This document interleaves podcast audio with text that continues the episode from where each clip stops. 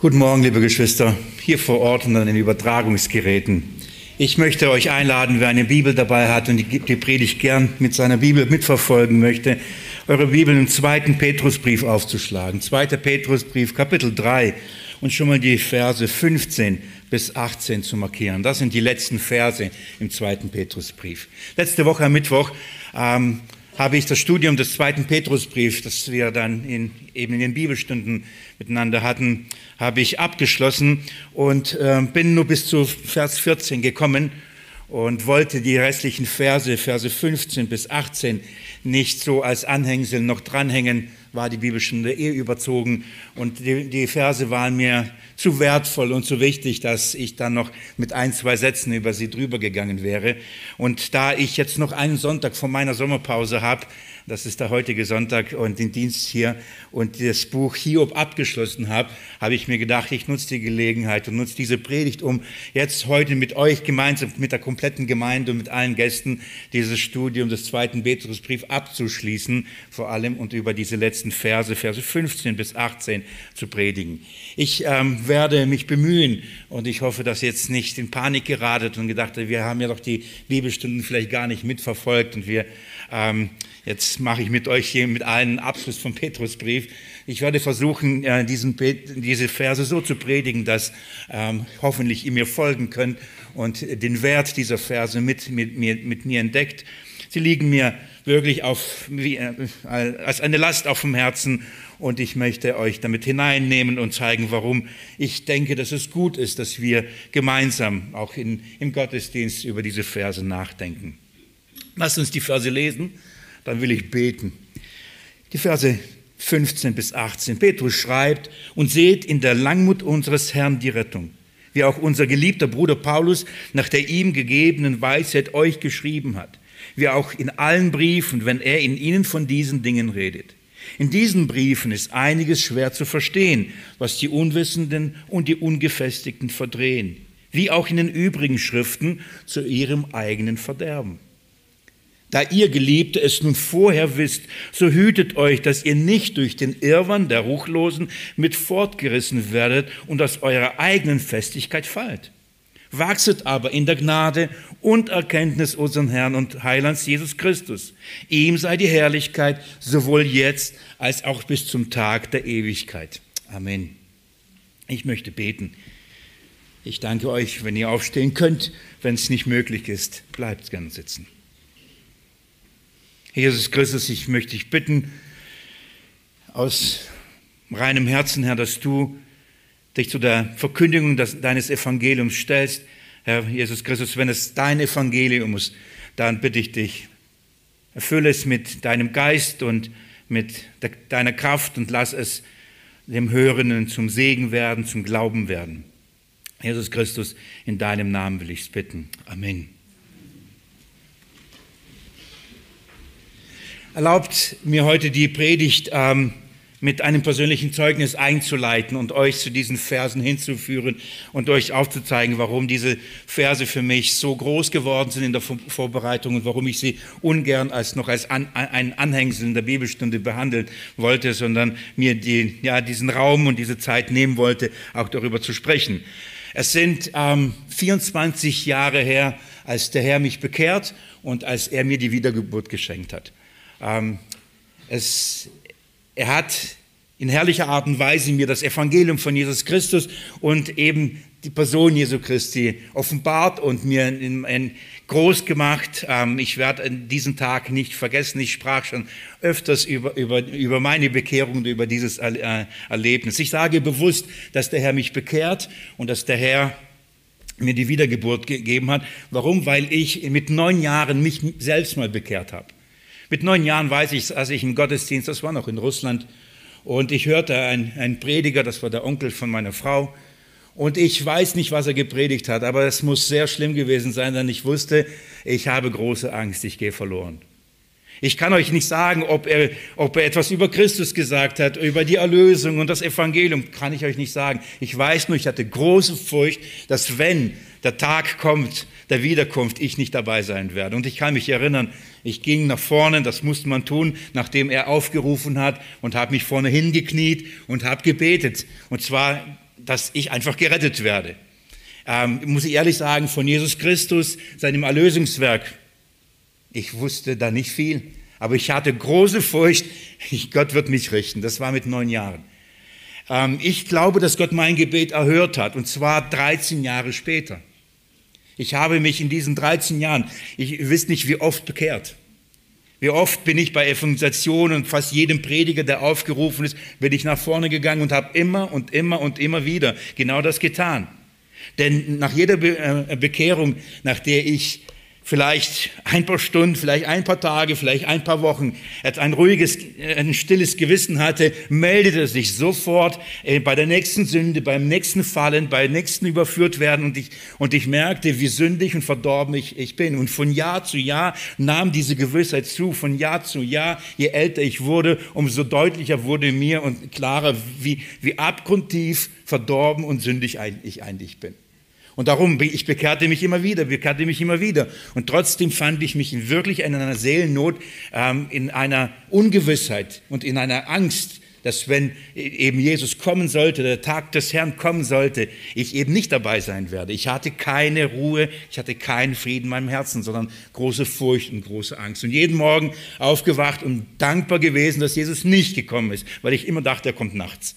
Ja, so das war mein Verständnis. 13 Jahre nach 13 Jahren hat der Herr mein Gebet erhört, das ich mit neun Jahren damals auf den Knien gebetet hatte. Jetzt, das war Anfang meiner 20er.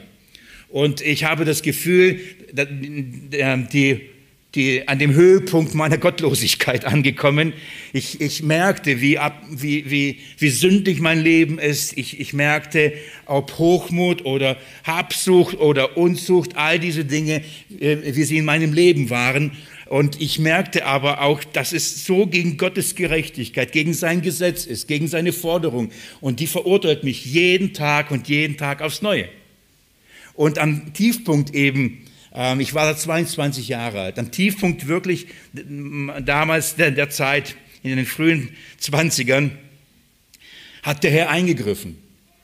Da wirklich, als ich nicht mehr, ich, ich weiß noch, ich habe noch, noch einmal meine, meine Willenskraft zusammengerufen, zusammengekratzt. Ich habe gesagt, ich will, ich will so leben, wie Gott es will. Ich will seinen Maßstäben entsprechen. Ich will nicht mehr lügen, ich will nicht mehr stehlen, ich will nicht mehr Unzucht treiben, ich will all diese Dinge nicht. Und ich habe mich mit aller Kraft zusammengerissen und habe mir wirklich, wirklich viel Mühe gegeben und bin bitterlich gescheitert.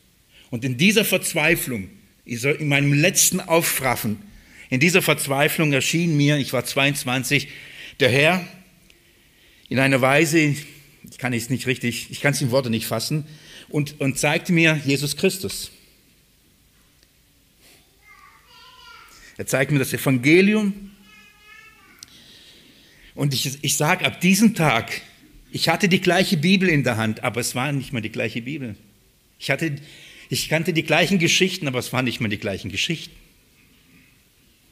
Dieses Ereignis und das, was er mir dazu schmecken gegeben hat, ich habe nicht gewusst, dass man, du so mit diesem Psalm einleitest, aber genau das, war das für mich auf einmal so lecker, so köstlich. Es war für mich in meinem Mund dieses Evangelium süßer als Honig. Es hat mein Leben auf den Kopf gestellt, es hat mein Leben komplett verändert. Und es war so herrlich, so kostbar, so lecker. Ich habe das geschmeckt, dass ich es nicht für mich behalten konnte. Ich musste unbedingt davon weitererzählen.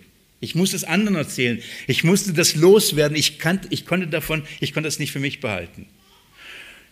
Und auch wenn am Anfang viele darüber überrascht waren, nicht wenige sich vielleicht mit mir gefreut haben, doch je länger ich davon sprach und je begeisterter ich davon war und je mehr ich Zeugnis davon ablegte, umso mehr wandelte sich dieses, dieses, dieses äh, Kostbare und Köstliche in meinem Mund zu einer Bitterkeit in meinem Bauch.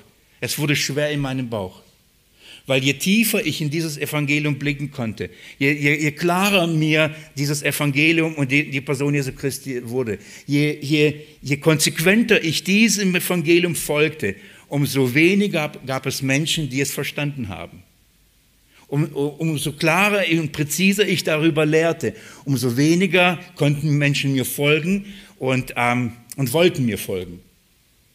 Im Gegenteil, ähm, von der anfänglichen Begeisterung vielleicht und mit Freude ähm, kamen dann ähm, die ersten Vorwürfe und die ersten Angriffe und, und man, man sagte zum Beispiel, ja, aber wenn du das glaubst und das lehrst, ja, aber dann bedeutet, dann, dann, dann ist es doch ein Freibrief für die Sünde. Wenn, wenn das Evangelium, das, das für mich so groß geworden ist, nämlich, dass Jesus Christus all meine Schuld und all meine Sünde mir vergeben hat, dagegen, Vergangenheit, Gegenwart und Zukunft. Dass ich nicht mehr äh, vor ihm gerechtfertigt, gerechtfertigt werde aus Bemühen, die Gesetz, das Gesetz und seine äh, Gesetzeswerke zu vollbringen und so die Gerechtigkeit Gottes zu erlangen.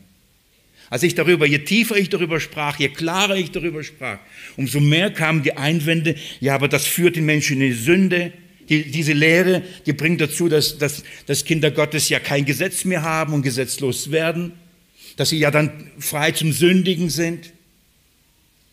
Und das führt, ähm, führte auch dazu, dass auch einige das missbraucht haben oder missbrauchen und dann sagen, ja, ja wunderbar, dann kann ich ja sündigen. Der Wille hat ja gesagt, und so wird es auch wirklich, der Wille hat ja gesagt, wir sind ja gerettet aus Gnade, nicht aus Werken.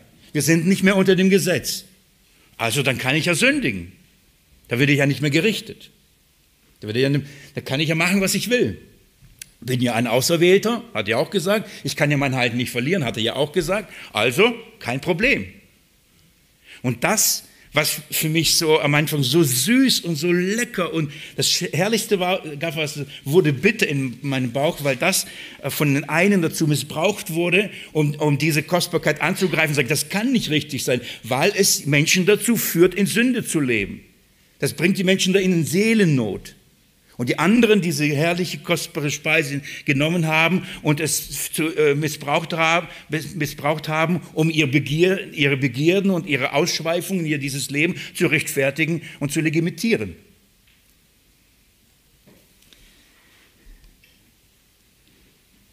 Nach 24 Jahren, liebe Geschwister, ist dieses Evangelium für mich genauso kostbar. Es ist genauso lecker. Es schmeckt Nein, ich würde sagen, äh, nach 24 Jahren habe ich geübte Sinne bekommen und kann viel mehr Nuancen rausschmecken, die ich, die vorher vielleicht gar nicht äh, an dem Tag der Wiedergeburt sehen konnte. Ich kann viel mehr Dinge wahrnehmen und sehen und das ist für mich nach wie vor das Herrlichste, das Schönste, ähm, was es gibt und, und Antrieb meines Lebens und, und meines Dienstes, nach wie vor. In ähnlicher Weise ging es den Aposteln, als sie von diesem Evangelium, das sie ergriffen hat, von dem sie überführt worden sind, den, den Jesus Christus das vor Augen gemalt hat, als sie hingingen und dieses Evangelium verkündigen, in ähnlicher Weise ging es ihnen wie mir vielleicht im Kleinen. Auf der einen Seite, sie verkündigen die Lehre der Gnade.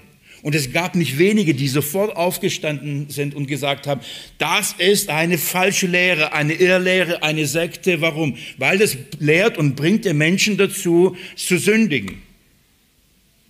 Oder dass es, es lehrt, dass der Mensch nicht unter dem Gesetz ist. Es, es, es redet böse und schlecht über das Gesetz. Und auf der anderen Seite genauso falsche äh, Propheten und Lehrer aufgestanden haben und diese äh, herrliche Lehre der Gnade genommen haben und sie verdreht haben in ihrer Unwissenheit und ihrem Unverständnis und, und eine Lehre aufgebaut haben, die äh, nicht nur ihr Lebenswandeln, aber auch alle deren, die nachfolgen, ähm, in ihren Begierden und Ausschweifungen limitiert. Gottes Liebe, das ist keine Sünde, das, das ist, was mir zusteht, das ist, was mir erlaubt ist. Und sie frönden und, und, und leben in diesen Begierden und glauben nicht, dass es eine Konsequenz gibt. Als Petrus den zweiten Brief schreibt, hat er mindestens eine dieser Gruppen vor Augen, die Unwissenden und Ungefestigten. Warum? Er schreibt ihnen und weiß, dass eben falsche Lehrer, falsche Propheten aufstehen werden und diese Lehre der Gnade missbrauchen. Sie werden eben das lehren, dass man in seinen Begierden und Ausschweigen leben kann, ohne Konsequenz zu haben. Es wird kein Gericht geben. Wenn Jesus kommt, wird es kein Gericht geben, wenn Jesus überhaupt kommt. Und um das aufzuzeigen, schreibt er das, den, den ersten Kapitel in diesem Brief und zeigt, was dieser kostbare Glaube ist, den wir geschenkt bekommen haben. Was bringt die, die, die, die wahre Erkenntnis äh, durch diesen Glauben? Und im Kapitel 1 sagt er, dass wir durch die Erkenntnis Jesus den Begierden dieser Welt entflohen sind. Er, er, spricht darüber und zeigt, welche Frucht dieser Glaube hervorbringen wird. Er redet über eine Tugend, er redet über Glauben, er redet über Enthaltsamkeit, er redet über Gottesfurcht, er redet über Bruderliebe, über Liebe, all diese Dinge. Er sagt, das bringt dieser Glaube hervor. Warum tut er das? Um aufzuzeigen, im Gegensatz zu dem falschen Glauben, dass eben das nicht hervorbringt. Dieser kostbare Glaube bringt diese Dinge hervor, sagt Petrus. Ein falscher Glaube bringt diese Dinge nicht hervor, es bringt genau andere Dinge hervor. Welche? Ein Leben in Ausschweifungen, Begierden und dann sich selbst in diesen Dingen zu rechtfertigen. Darum schreibt das ganze zweite Kapitel. Und Petrus nimmt das sehr, sehr ernst. Und als er jetzt am, am, beim letzten dritten Kapitel ankommt, erinnert er sie nochmal daran und schreibt, ich lese euch Kapitel 3, Vers 1, er sagt, diesen zweiten Brief, Geliebte, schreibe ich euch bereits, in welchen beiden ich durch Erinnerung eure lautere Gesinnung aufwecke, damit ihr gedenkt der von den heiligen Propheten schon vorher gesprochenen Worte und durch eure Aposteln übermittelten Gebotes äh, und, und des Herrn und Retters. Das heißt, Petrus sagt, ich erinnere euch, was wurde euch beigebracht? Was, hat, was offenbarte Gott über das Evangelium, sowohl im Alten wie auch im Neuen Testament? Und er will, dass sie da eine lautere Gesinnung haben, das heißt ein unverfälschtes Denken. Warum? Denn er weiß, es werden ruchlose Männer aufstehen. Und in ihrem Irrwahn werden sie Kinder Gottes verführen und werden ähm, unter ihnen äh, eine Lehre oder eine, eine Haltung haben in ihrer Unwissenheit und ihrer Ungefestigkeit und sagen, entweder sagen sie, guck mal, so eine Lehre, ja, das führt ja absolut in die Sünde. Oder, guckt mal, dann sind wir ja frei zu sündigen, dann ist ja überhaupt kein Problem zu sündigen. Und in diesem Wissen schreibt er diesen Brief. Und er sagt sogar, sie werden aufstehen und leugnen, dass Jesus wiederkommt und leugnen, dass es Konsequenzen hat für dieses Leben. Wenn sie in diesen Dingen leben. Also schreibt er und schreibt die letzten Verse und, ähm, und liest, schaut mal, Vers 15 sagt er dann, und seht in der Langmut unseres Herrn die Rettung. Erinnert nochmal, sagt, schaut euch nochmal die, die Rettung, und zwar welche Rettung? In der Langmut Gottes. Er sprach von dieser Langmut paar Verse vorher. Ich, ich darf euch nochmal in Kapitel 3, Vers 9 vorlesen. Er sagt, der Herr verzögert nicht die Verheißung, wie es einige für eine Verzögerung halten, sondern er ist langmütig euch gegenüber, da er nicht will, dass irgendwelche verloren gehen, sondern alle zu, der, zu Buße kommen. Die falschen Lehrer sagen, Jesus kommt nicht, er wird nicht kommen, es wird kein Gericht geben. Petrus sagt, Jesus wird kommen, es wird ein Gericht geben. Der Grund, warum er nicht kommt, liegt an dir, liegt an uns, liegt an den Geliebten, weil sie nicht zu Buße, noch nicht zu Buße gekommen sind, weil sie eben noch in ihren Begierden und ihren Ausschweifungen noch leben. Und dann sagt er, es ist Langmut Gottes, der Grund, warum er nicht kommt. Er kommt nicht, damit du gerichtet wirst, damit du gerettet wirst. Also ermahnt er sie und, und richtet er sie darauf aus und sagt, missbraucht nicht die Langmut Gottes, die führt uns in die Buße. Die legitimiert uns nicht zu einem Sünd, äh, Leben in Sünden, Ausschweifungen, Begierden. Im Gegenteil, schaut mal in Vers 14, sagt er, deshalb Geliebte, da ihr dies erwartet, befleißigt euch unbefleckt, tadellos vor ihm in Frieden befunden zu werden. So, die Langmut Gottes, und das Wissen um seine Wiederkunft sollte die Geliebten, die Kinder Gottes, nicht in ein ausschweifendes und in ein Leben in den Frühen ihrer Begierden führen, sondern im Gegenteil. Er sollte sie in ein unbeflecktes, in ein tadelloses Leben und ein Leben in Frieden. In Frieden mit wem? Mit Gott und mit Menschen führen. Petrus weiß, dass die Ungefestigten und Unwissenden diese herrliche Wahrheit, nämlich die Langmut Gottes in der Rettung, in der Gnade, sie werden sie verdrehen, sie werden sie missbrauchen. Und sie werden das, es wird dazu führen, dass dieses herrliche Evangelium verlästert wird. Dass man schlecht darüber redet. Entweder, weil man sagt, das kann kein, das, das kann nicht richtig sein. Das führt ja in die Sünde. Oder eben zu sagen, aha, ich hab's doch gesagt. Schaut mal, ihr lehrt die Gnade, ihr lehrt die Erwählung, ihr lehrt die Sicherheit des Heils. Schaut mal, was das mit den Menschen macht. Guck mal, sie leben in Sünde. Weil andere, weil sie eben unwissend sind und weil sie kein Verständnis haben, diese Wahrheit missbrauchen und in ihren Begierden leben und dann gebrauchen die Kritiker und sagen, aha, ich hab's doch gesagt. Das bringt das hervor. Kein Wunder. Und sehen sich darin bestätigt. So wird das Evangelium verlästert. Petrus erinnert, erinnert daran und hat ja gesagt, wir sollen uns an, nicht nur an die Propheten, sondern auch an die Apostel des Herrn erinnern. Was haben sie geschrieben? Einen Apostel nennt er jetzt. Ein Beispiel bringt er und sagt in Vers 15, und seht in der Langmut unseres Herrn die Rettung, wie auch unser geliebter Bruder Paulus nach der ihm gegebenen Weisheit euch geschrieben hat. Es gibt vieles Interessantes in dieser Aussage, abgesehen davon, dass die Briefe, dass Petrus die Briefe von Paulus kannte. Das ist eine interessante äh, Angelegenheit. Das heißt ähm, aber darüber hinaus, dass Petrus die Briefe von Paulus legitimiert hat. Neulich kam eine Frau zu mir und sagte, sie ist gerade mit einem Mann im Gespräch, der sagt, er akzeptiert die Briefe des Paulus nicht. Warum? Der war ja kein Apostel wie die anderen zwölf. Und dann sagt sie, was soll ich sagen? Ich sage, schlag 2. Petrus Kapitel 3, liest das vor. Wenn Petrus sagt, geliebter Bruder Paulus hat von diesen Dingen geredet und sagt, und dass die Unwissenden es verdrehen, wie auch die übrigen Schriften, dann stellt Petrus die Briefe von Paulus auf die gleiche Stufe wie die anderen Schriften, zumindest der Apostel, mindestens des Alten Testaments. Das heißt, hier legitimiert Petrus allein das, dass die, der, die, die, die Kanonbildung der Bibel schon zur Zeit der Apostel begonnen hat. Das heißt, Petrus sagt, die Schrift, die, was Paulus geschrieben hat, ist Schrift, ist Gottes Wort. Aber das ist nicht, warum er sie schreibt. Er schreibt nicht das, um die Kritiker zu, ähm, zu, zu überzeugen, dass, dass, dass Paulus Schrift geschrieben hat. Er schreibt ihnen und sagt, erinnert euch, wie Paulus genau darüber geschrieben hat. Er hat über die Langmut Gottes geschrieben, zwar in all seinen Briefen. Und, darin, und wisst ihr was? Die Unwissenden, Ungefestigten verdrehen alles, was er geschrieben hat über die Gnadenlehre. Wie die übrigen Schriften, die sie immer verdrehen. Und zwar zu ihrem eigenen Verderben. Er erinnert daran und sagt, Paulus hat darüber geschrieben. Ich habe mir gedacht, ich nehme ein Beispiel mal raus. Ich nehme einen Brief, den ihr gut kennt. Ähm, einer der bekanntesten und, und beliebtesten Briefe des Paulus, der Römerbrief, oder?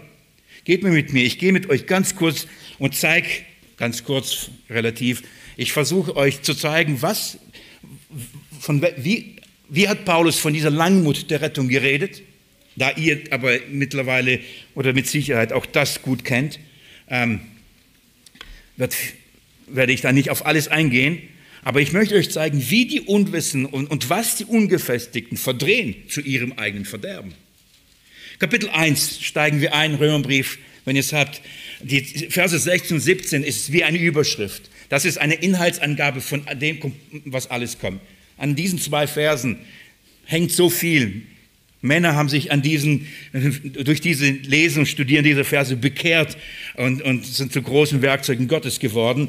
Ich lese an und, und erinnere euch an den Inhalt dieses Briefes, an diese Langmut und die Rettung Gottes. Vers 16. Denn ich schäme mich des Evangeliums nicht, schreibt Paulus. Warum sagt er das? Offensichtlich, weil es viele gab, die über dieses Evangelium gelästert haben ihn verschmäht haben. Nicht nur das Evangelium, die Botschaft, auch den Paulus verschmäht haben. Das, was er da gepredigt hat, war nicht für alle eine gute Nachricht. Und er sagt, aber ich schäme mich nicht. Egal wie sie darauf reagieren. Ob mit Spott oder Lästerung, Verwerfung, ich schäme mich nicht. Warum schämte er sich dieser guten Nachricht nicht? Er sagt, ist es doch Gottes Kraft zum Heil, zur Rettung. Das ist der Grund. Es ist kein theologisches Konstrukt, es ist keine Alternative zum jüdischen Verständnis es ist keine neue äh, Religion oder irgendwas. Es ist Gottes Kraft. Es ist Gottes Kraft zur Rettung. Es hat Kraft. Es ist wirksam. Das ist, warum er sich nicht schämt. Es, es hat eine Wirksamkeit. Und zu was? Zu Rettung. Es vermag zu retten. Das ist kein theologisches Konstrukt, über das man streitet.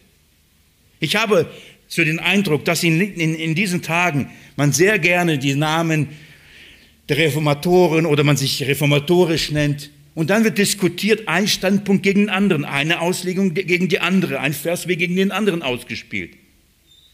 Als ob nichts von diesem, von dieser Schmecken da ist, als ob nichts von dieser Köstlichkeit da ist, als ob nichts von dieser Herrlichkeit da ist. Wer hat das bessere Argument, wer hat die bessere Auslegung, hinter wem stehen die besseren Ausleger und die Großen? Als ob man nicht geschmeckt hat, und ob, als ob man die Kraft nicht gefühlt und erlebt hat. Alles bleibt irgendwie beim theologischen oder einem intellektuellen Diskurs. Wer hat die besseren Argumente? Paulus sagt, und das ist Gottes Kraft. Und zwar zur Rettung. Für wen? Er sagt, für jeden Glaubenden. Wer erlebt diese Kraft? Der glaubt. Das ist fundamental. Wer glaubt, der erlebt diese rettende Kraft. Was muss er glauben? Was ist der Inhalt des Glaubens, dass das mehr wie eine Religion, mehr wie ein theologisches Konstrukt ist? Oder eine Meinung oder was auch immer? Was glauben wir? Denn Gottes, Vers 17, denn Gottes Gerechtigkeit wird darin offenbart, aus Glauben zu glauben, wie geschrieben steht, der Gerechte wird aber aus Glauben leben. Es geht, wie werde ich vor Gott gerecht? Liebe Geschwister, das ist ein wichtiger Punkt, an dem wir Klarheit haben müssen und uns nicht und Unverständnis ähm, da kein, wir müssen darüber Klarheit haben. Gottes Gerechtigkeit ist nicht nur die, dass ich sagen kann, bis Gott hat mir alles vergeben bis zu meiner Wiedergeburt. Das ist nicht, das ist zu wenig. Die Gottesgerechtigkeit betrifft nicht nur, dass Gott mir mein altes Leben vergibt, meine alten Schuld vergibt und Sünde vergibt und sagt, ich rechne es dir nicht zu. Es braucht mehr als diese Gerechtigkeit, um vor Gott zu bestehen. Es braucht die Gerechtigkeit nämlich für heute auch und für morgen auch. Denn so wie ich damals gesündigt habe, sündige ich heute nicht mehr. Natürlich. Und werde ich morgen nicht mehr sündigen. Natürlich. Ich brauche Gottes Gerechtigkeit nicht nur für mein altes Leben vor der Bekehrung, ich brauche Gottes Gerechtigkeit genauso für mein Leben nach der Bekehrung. Und deswegen sagt Paulus, Gottes Gerechtigkeit wird darin offenbart. Das ist das Geheimnis. Aus Glauben zu Glauben. Ich wurde aus Glauben gerechtfertigt und ich lebe allein aus Glauben, nämlich dass ich gerechtfertigt bin und sein werde. Wie? Und da beginnt er das zu entfalten. Er sagt, der Gerechte wird aus Glauben leben. Was bedeutet das? Es ist weit mehr als nur, ich werde ewiges Leben bekommen. Das heißt, der Gerechte, der von Gott als gerecht erklärt wurde, im Glauben seine Gerechtigkeit genommen, ab diesem Tag der Geburt, Wiedergeburt, wird er aus Glauben leben.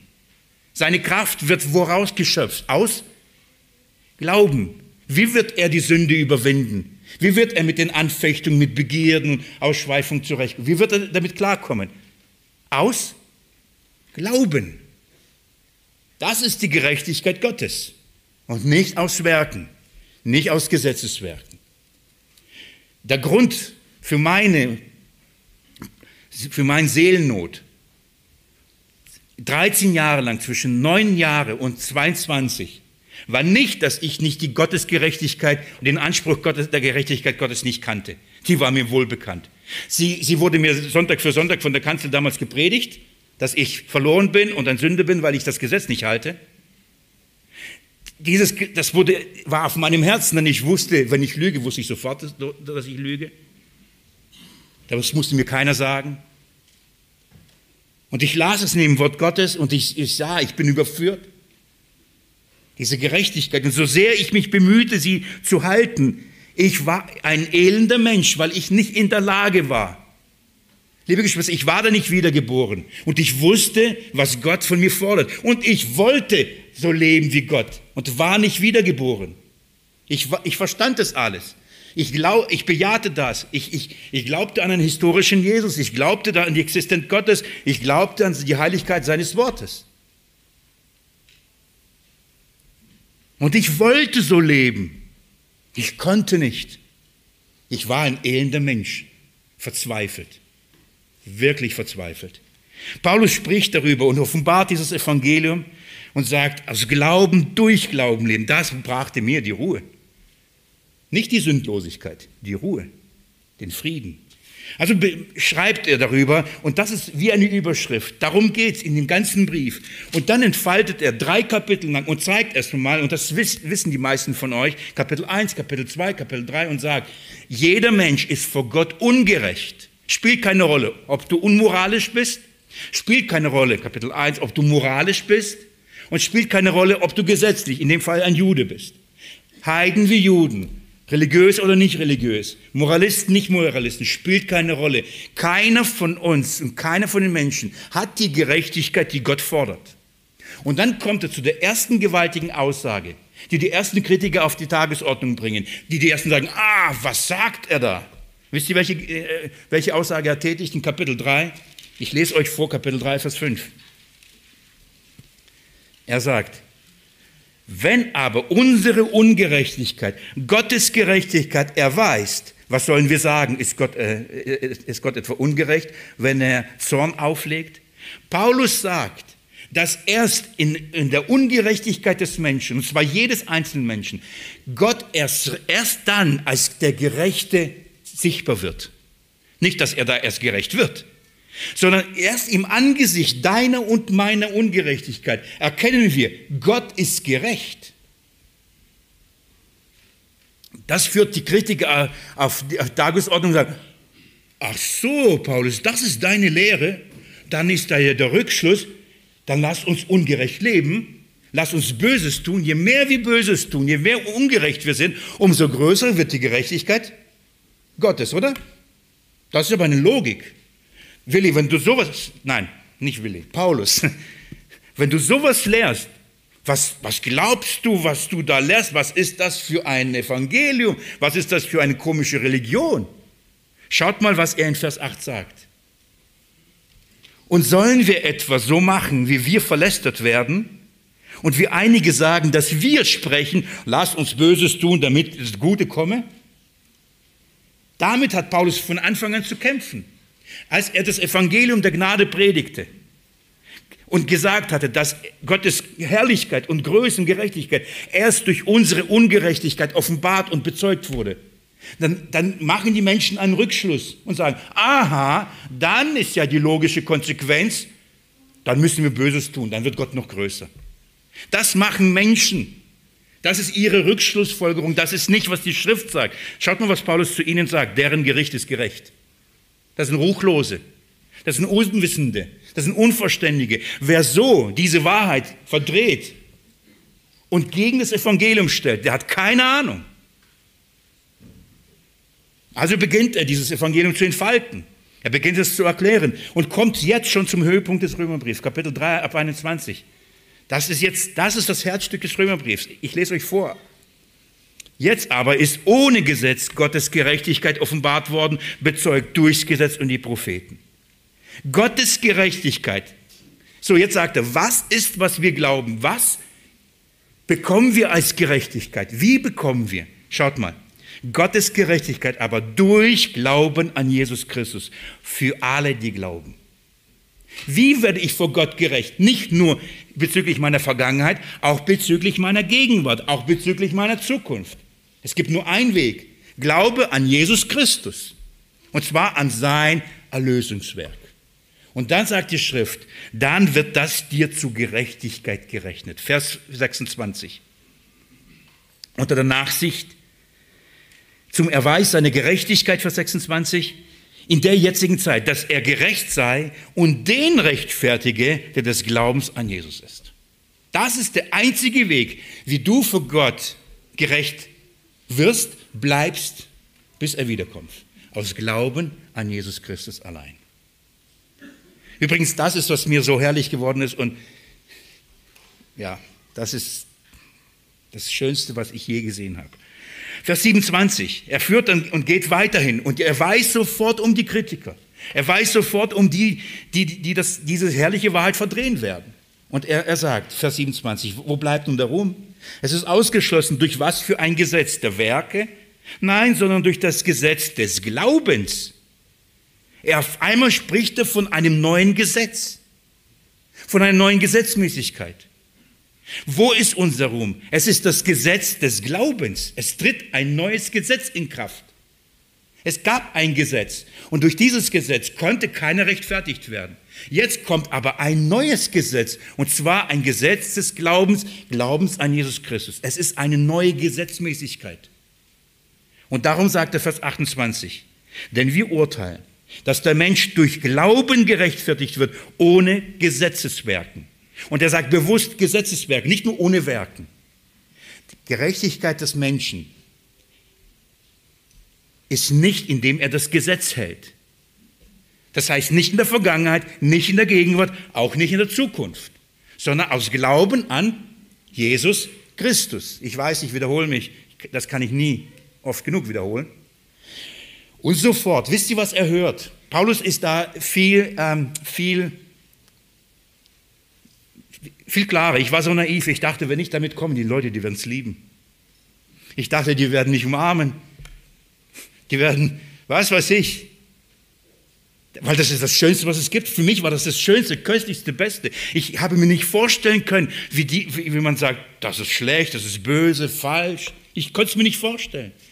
Paulus hat andere äh, Dinge erlebt, die haben dafür gesteinigt, ausgepeitscht. Er wusste, dass die Menschen das nicht annehmen werden. Schaut mal Vers 31, was er dann sofort schreiben muss. Heben wir denn das Gesetz auf durch den Glauben? Auf keinen Fall. Jetzt taucht es schon zum zweiten Mal im Brief, das sei ferne bei Luther. Auf keinen Fall. Er sagt, heben wir durch den Glauben das Gesetz auf. Was meint er damit? Wenn jetzt ein neues Gesetz kommt, bedeutet das, dass das alte Gesetz nicht mehr gilt? Und er sagt, nein, sondern wir bestätigen das Gesetz. Was meint er damit? Wir bringen das Gesetz zu der eigentlichen Bedeutung. Denn das Gesetz führt uns zum Glauben hin. Und wohin? Zum Glauben an Jesus Christus. Es ist ein Zuchtmeister. Was Paulus sagt, wenn er sagt, wir bestätigen es, wir bestätigen, dass das Gesetz sein Ziel erreicht. Wir bestätigen, dass das Gesetz das hervorbringt, wozu Gott es gegeben hat. Wozu hat es gegeben? Damit wir dadurch gerechtfertigt werden? Damit wir dadurch gerechtfertigt bleiben? Nein, es hat eine Bestimmung. Das Gesetz hat ein Ziel. Und Paulus sagt, durch den Glauben sagen wir, oder im und durch den Glauben wird das Gesetz, kommt das Gesetz zu seiner eigentlichen Bestimmung. Zu welcher Bestimmung? Muss er sofort erklären. Liebe Geschwister, ich bin fest davon überzeugt, dass eigentlich Kapitel, eigentlich wäre wär hier fertig. Paulus schreibt noch wie viele Kapitel im Römerbrief. Warum? Weil er ganz genau weiß, dass diese Lehre, von den Kritikern zerrissen wird. Und er weiß, dass diese Lehre von den Ungefestigten verdreht wird und für ihr Fleisch missbraucht wird. Darum muss es so viele Kapitel noch schreiben, um nochmal zu erklären, Leute, das bedeutet nicht, dass ihr jetzt einfach weiter sündigen könnt und weiter in der Sünde leben und sagen, Halleluja, Gnade, nur Glauben. Er muss das alles jetzt tun und das tut er, indem er zuerst beginnt und sagt, gell, diejenigen, die Kritiker, die sagen, Paulus, der ist gegen das Gesetz, spricht er sie an und sagt, gell, Abraham ist euer Vater, gell, David ist euer König. Kapitel 4. Und er sagt, wie war es nämlich bei Abraham? Wurde er durch Werke, das Gesetz von Gott als gerecht gesprochen oder aus Glauben? Die Antwort kennen wir, oder? Und er argumentiert und zeigt das alles auf. Ich lese nur Vers 13. Denn nicht durch das Gesetz wurde Abraham oder seine Nachkommenschaft, übrigens wir, die Verheißung zuteil, dass er der Welt Erbe werden sollte. Durch Glaubensgerechtigkeit. Nicht durch das Gesetz bekam er und auch alle, die ihm folgen, eine Gerechtigkeit, sondern aus Glauben bekamen er und alle, die ihm folgen, eine Gerechtigkeit. So, so, beginnt Paulus damit und sagt, bei Abraham war nicht so. Abraham war nicht mal, er war ein Heide, als Gott ihm die Gerechtigkeit geschenkt hat. Hey, da gab es das Gesetz noch gar nicht. Das Gesetz kam später daneben dazu. Und jetzt muss er das erklären, warum. Wie verhält sich das mit dem Gesetz? Was ist die Bestimmung des Gesetzes? Was ist die Funktion des Gesetzes? Wie muss man es verwenden? Er, er schreibt darum Kapitel 5 und erklärt es und sagt, dass der Mensch und die Sünde in die Welt kam durch Adam. Und dann sagt, aber die Sünde wird nicht zugerechnet, wenn es kein Gesetz ist. Das heißt nicht, wenn es kein Gesetz ist, gibt es keine Sünde. Die Sünde existiert. Aber die Sünde wird als Sünde nicht wahrgenommen, wenn, wenn, wenn, wenn, man, wenn man nicht sagen würde, das darfst du nicht tun, dann gibt es ja auch keine Übertretung, oder? Ob das jetzt Sünde ist oder nicht, spielt keine Rolle.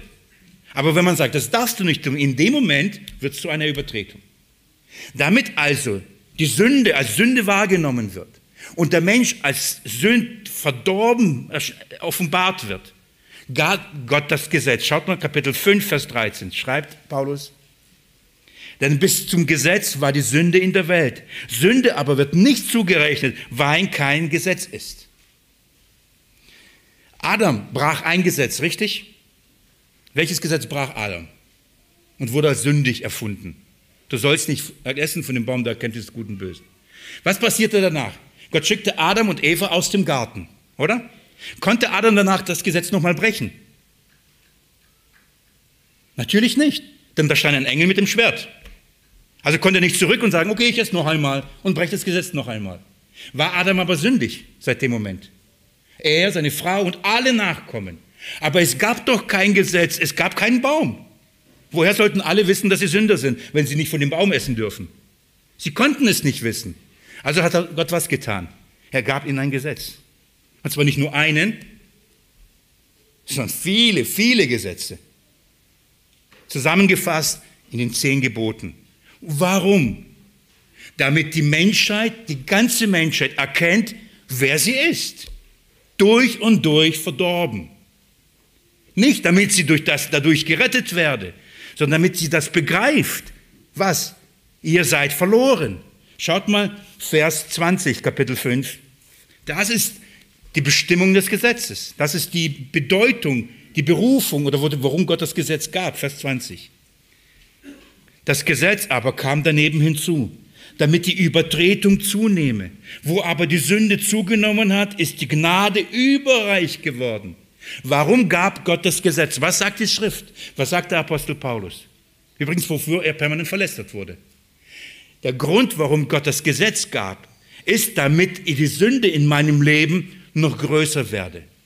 Und warum? Damit die Gnade, die Gott mir in Jesus Christus erweist, noch viel größer werde. Ich habe vorhin mein Zeugnis erzählt. Ich, mit sechs Jahren habe ich mich bekehrt. Was wusste ich von Sünde? Eh, mit neun, Entschuldigung, mit neun. Ganz ehrlich. Ich habe hab mich heute gefragt, was wusste ich mit neun Jahren wirklich über Sünde? Ich habe mir meine Kinder vorgestellt oder kleine Kinder und dachte ich, wie viel wissen sie, dass sie, wie sündig sie sind? Es hat wohl bei mir gereicht, das wenige, was ich wusste. Aber Gott hat mir 13 Jahre Zeit gegeben, um mir zu zeigen, wie sündig ich bin. Und erst, sage ich mal, in meiner vollen Mannesreife, als alles da war, von Hormonen bis Vorstellungen, Wünschen, all das, dann sagt er mir, Willi, weißt du, wie sündig du bist? Und dann offenbart er mir, seinen Sohn, warum? Damit die Gnade umso größer werde als ich mit neun. Wie viel wusste ich, wie viel Gnade würde ich schätzen und begreifen mit neun Jahren? Wie viel Vergebung würde ich verstehen mit neun Jahren? Wie viel verstand ich mit 22? Hoch, glaub mir. Das war für mich das Schönste. Darum war es das Schönste, weil ich wusste, wer ich bin. Da wusste ich, wer ich bin. Mit neun Jahren hatte ich noch keine Ahnung, wer ich bin. Ich wusste nur, ich gehe verloren. Warum? Keine Ahnung. Darum diese Langmut Gottes. Er ging mit mir in der Langmut die Rettung, um mir die Gnade zu zeigen. Als ich dann die Gnade gesehen habe, versteht ihr, warum sie für mich so kostbar war? Warum ich sie so liebte, warum es für mich kostbarer wie Honig in meinem Mund war. Das war das Schönste, das Leckerste, was ich je bekam. Das ist der, das, darum ist das Gesetz gegeben. Nun, jetzt schreit Paulus drei Kapitel. Und jetzt kommen drei Kapitel, weil er weiß, dass Unwissende und Unvollständige kommen werden und diese herrliche Wahrheit missbrauchen werden. Sie werden missbrauchen für ihr Fleisch. Sie werden missbrauchen für ihr ausschweifendes Leben. Sie werden sich dadurch rechtfertigen und sagen, ja wunderbar, dann ist ja alles gut. Darum schreibt er drei Kapitel und nennt uns drei Gründe, warum wir, obwohl wir unter der Gnade leben, aus Glauben leben und das unsere Gerechtigkeit, nicht einfach weiterhin in der Sünde verharren und leben sollen. Drei Kapitel, drei Gründe, ich fasse sie zusammen. Der erste Grund, Kapitel 6. Er sagt, weil wir doch der Sünde gestorben sind.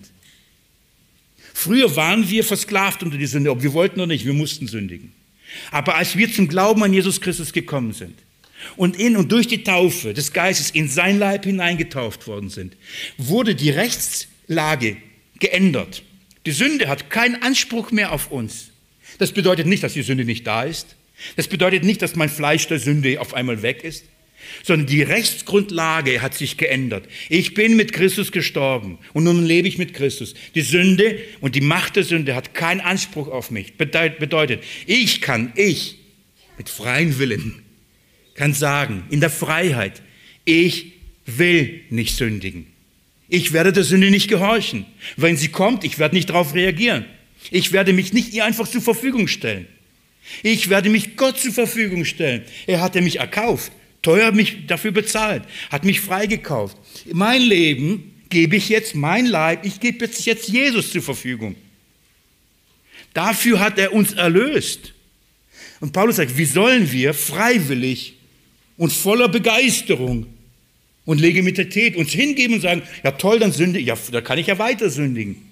Dann sagt er, dann hast du es überhaupt nicht verstanden. Dann hast du das Evangelium nicht erfasst. Hast es nicht begriffen.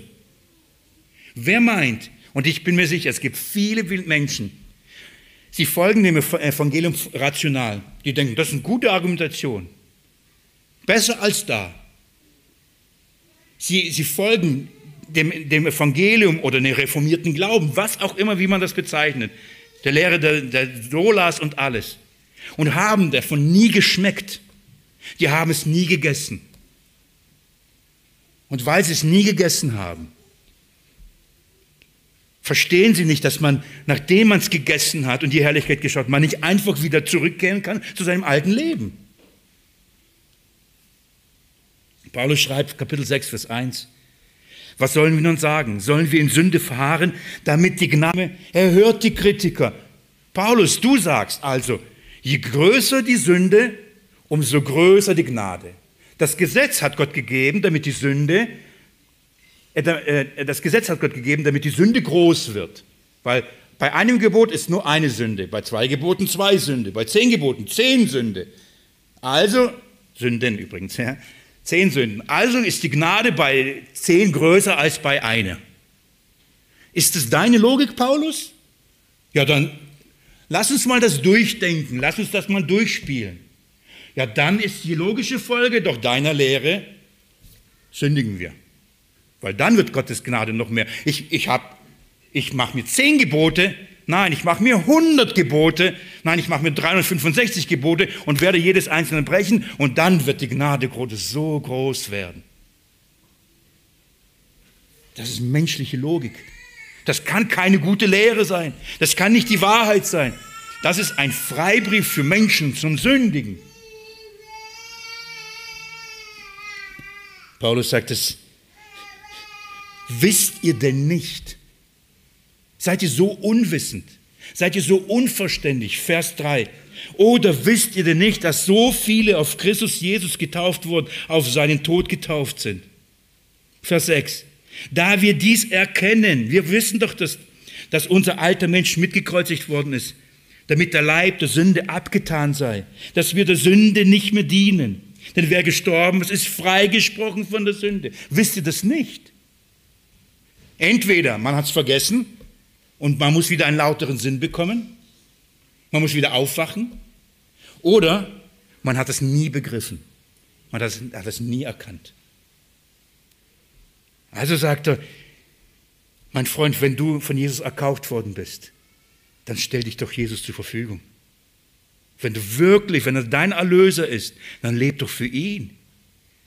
Dann leb doch nicht für die Sünde. Liebst Wisst ihr, was das erste passierte, als der Herr mir seinen Sohn offenbarte? Wisst ihr, was in mein Herz kam? Nicht, welche Gebote ich alles zu halten habe. Nicht, was ich jetzt alles korrigieren muss. Nicht, wie ich mich jetzt verhalten muss. Wisst ihr, was in mein Herz strömend überfluss? Die Liebe Gottes. Und wisst ihr, was das in mir ausgelöst hat? Meine Liebe zu ihm. Ich sagte, nein, ich habe mich verliebt. Ich sagte, Jesus, ich liebe dich. Das war meine Motivation und meine Kraft. Und wenn ich ihn doch liebe, werde ich doch nicht das tun, wofür er für mich gestorben ist. Was ist das für eine Liebe? Wenn du sagst, du liebst Jesus, aber die, die Sünde liebst und sie tust, wie geht das einher? Das ist keine Liebe. Das ist Heuchelei. Ich lese euch Vers 14. Paulus sagt dann, denn die Sünde wird nicht über euch herrschen, denn ihr seid nicht unter dem Gesetz, sondern unter der Gnade. Klarer geht's nicht. Die Sünde wird nicht herrschen. Warum? Denn ihr seid nicht unter Gesetz. Oh, willst du etwas sagen? Wir haben kein Gesetz. Ja, dann kann ich ja tun und lassen, was ich will. Dann überlässt du ja den Menschen dahin und die, da fangen sie an, grad zu sündigen. Woher sollen sie wissen, dass man nicht lügen soll? Woher sollen sie denn wissen, dass man nicht stehlen soll? Woher sollen sie denn wissen, dass man nicht begehren soll? Woher? Was ist das für eine Lehre? Er sagt, wir sind unter der Gnade.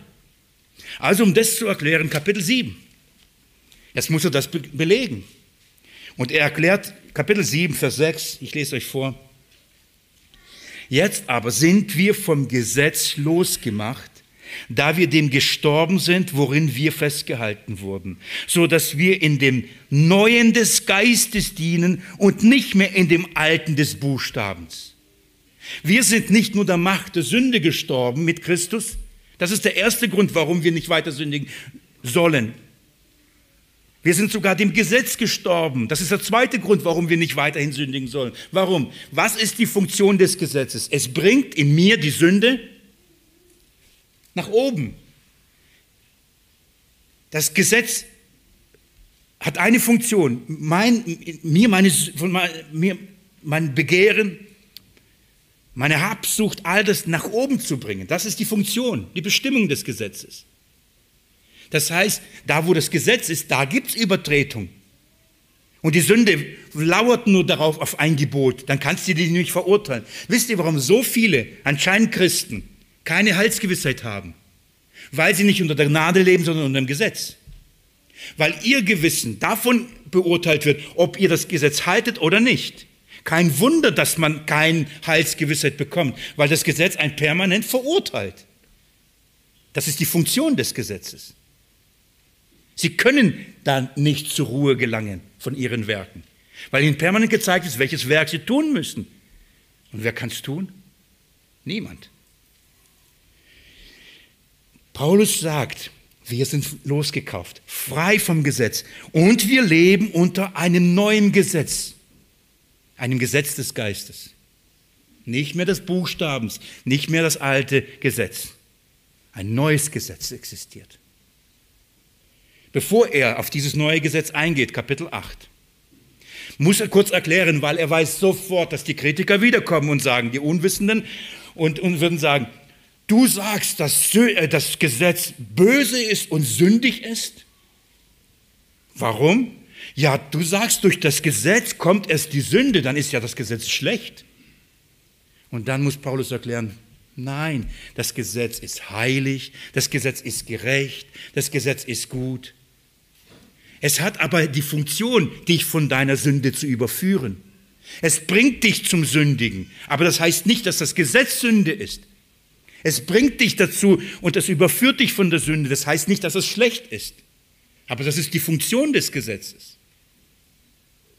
Und dann zeigt er dieses Dilemma und sagt, und das ist meine 13 Jahre. Ich kenne das Gesetz und ich liebte das Gesetz. Ich wollte es halten, ich konnte es nicht. Und ich schrie, ich elender Mensch, wer wird mich erlösen? Wie komme ich da raus? Gott sei Dank durch Jesus Christus, durch die Erkenntnis seines Erlösungswerks. Und dann kommt Paulus zu Kapitel 8 und sagt, also gibt es jetzt keine Verdammnis für die, die in Christus Jesus sind. Hast du also Jesus? Hast du ihn erkannt? Hast du dieses Evangelium geschmeckt? Wurde es dir süß und zu einer Herrlichkeit? Dann brauchst du nichts mehr zu fürchten. Keine Verdammnis. Du bist frei von der Sünde, du bist frei vom Gesetz. Vor, vor, vor, vor was fürchtest du dich? Wenn Gott jetzt nun für dich ist, wer kann gegen dich sein? Das ist Römer 8. Jetzt kommt sofort natürlich nächste, der nächste Angriff. Ja, aber wenn ich jetzt frei bin von der Sünde und frei bin vom Gesetz, was ist mein moralischer Kompass? Woher weiß ich, was ich heute tun und nicht tun soll? Woher weiß ich, dass ich lügen oder nicht lügen soll? Woher weiß ich, dass ich Ehe brechen oder nicht Ehe brechen soll? Woher weiß ich, dass ich stehlen oder nicht stehlen soll? Woher weiß ich das alles? Wer sagt es mir? Ich brauche doch einen moralischen Kompass. Gott hat etwas Neues gemacht. Lest mir mit mir Vers 2, Kapitel 8.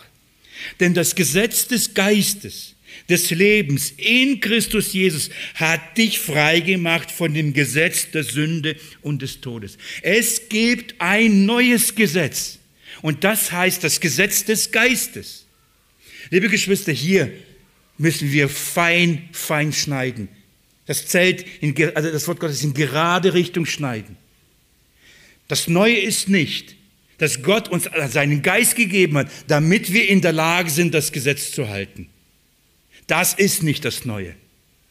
Das Neue ist, Gott hat ein neues Gesetz gemacht, das er auf unsere Herzen geschrieben hat, damit wir in diesen Geboten wandeln und sie tun. Er hat ein neues Gesetz gemacht. Ein Gesetz des Geistes. Das heißt, nicht mehr der Buchstabe sagt dir, was moralisch gut oder falsch ist, sondern der Geist sagt es dir, was moralisch gut oder falsch ist. Ich verrate euch ein Geheimnis. Inhaltlich unterscheiden sie sich nicht so sonderlich. Ich möchte ein Beispiel geben. USA oder andere Länder der Welt haben ein Gesetz, oder? Deutschland hat auch ein Gesetz. Ob wir es mögen oder nicht, es gibt Gesetze. Schaut mal, sind das, ist das das Gleiche? Würdet ihr sagen, dass die USA die gleiche Rechtsprechung hat wie Deutschland? Ich würde es verneinen. So, jetzt schaut mal. Sagt, sagt, darf man in Deutschland töten? Wird man dafür bestraft? Ja. Darf man in Deutschland stehlen? Nee, wird man dafür bestraft? Ja. Darf man in den USA töten? Nee, wird man dafür bestraft? Ja. Darf man dort stehlen? Auch wenn es so wirkt, nein, darf man auch nicht. Wird man dafür bestraft? Ja. Ist das das gleiche Gesetz? Nur weil da auch die, die gleichen Dinge angesprochen werden. Und wie bei uns bedeutet nicht, dass das das gleiche ist. Das sind zwei verschiedene Gesetze. Nur weil wir das, was unter dem Geist Gottes in dem neuen Bund uns gegeben wird, in dem zum Beispiel nicht lügen, nicht stehlen, nicht Ehe brechen, heißt noch lange nicht, dass das das Gesetz des alten Bundes ist. Denn vieles von dem, was im, im alten Gesetz steht, steht im neuen Bund eben nicht, nicht. Sabbat halten, all diese Dinge, Schlachtopfer darbringen, Zäune auf den Dächer bauen, sich die Haare nicht so glatt abschneiden und, und, und, und, und, und.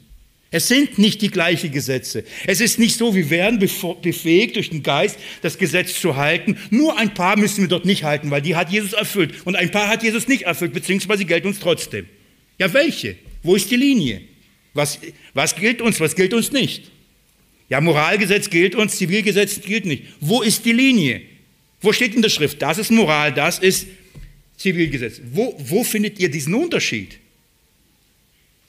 Wer Eins bricht, bricht alles. Ihr seid schuldig, alles zu halten, sagt die Schrift. Wenn du eins nimmst und sagst, das gilt uns heute, dann halt komplett. Wir haben eine neue Gesetzmäßigkeit. Das heißt, die neue Gesetzmäßigkeit, der Geist Gottes selbst sagt dir, du sollst nicht lügen. Es steht nicht mehr auf einem steinernen Tafel irgendwo in einer Kiste vergra äh, nicht vergraben, wer weiß, Es steht auf Herzenstafel geschrieben. Du musst nicht irgendwo hingehen und sagen, darf ich es tun, Wille oder nein? Wille, darf ich Ehe brechen? Leute kommen zu mir und fragen mich solche Dinge. Der Geist Gottes sagt es dir nicht. Du musst fragen.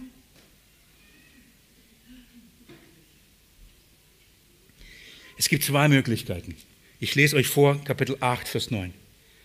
Ihr aber seid nicht im Fleisch, sondern im Geist, wenn wirklich Gottes Geist in euch wohnt. Wenn aber jemand Christi Geist nicht hat, der ist nicht sein. Du kannst einem theologischen Konstrukt glauben. Du kannst dich der reformatorischen Bewegung anschließen. Du kannst die fünf Solas hochhalten und sagen, allein aus Glauben. Wenn du aber nicht wiedergeboren bist durch den Heiligen Geist, und der Geist Gottes in dir keine Wohnung genommen hat, bist du nicht in der Lage, in dem neuen Bund zu leben. Kein Wunder wirst du im alten leben, weil du wirst dich nach Maßstäben ausrichten. Wenn du den Geist Gottes nicht hast, kannst du das nicht leben. Ist das keine Gotteskraft für dich, sondern es ist ein Krampf. Und du wirst nie zur Ruhe kommen. Du wirst nie Frieden haben. Du wirst nie in die Ruhe Gottes kommen von deinen Werken. Lesen wir mit mir Vers 13. Nee, Vers 12 folgende. Ach, Vers 14, damit die Zeit. Nein, ich muss vorher lesen. So sind wir nun Brüder, nicht dem Fleisch Schuldner, um nach dem Fleisch zu leben. Denn wenn ihr nach dem Fleisch lebt, so werdet ihr sterben. Wenn ihr aber durch den Geist die Handlungen des Fleisches tötet. Wie töten wir unser Fleisch? Durch was? Durchs Gesetz? Durch den Geist. Wenn du jetzt dich fragst, hey, wie mache ich das? Sorry, das zeugt dann echt von unserem geistlichen Stand, oder?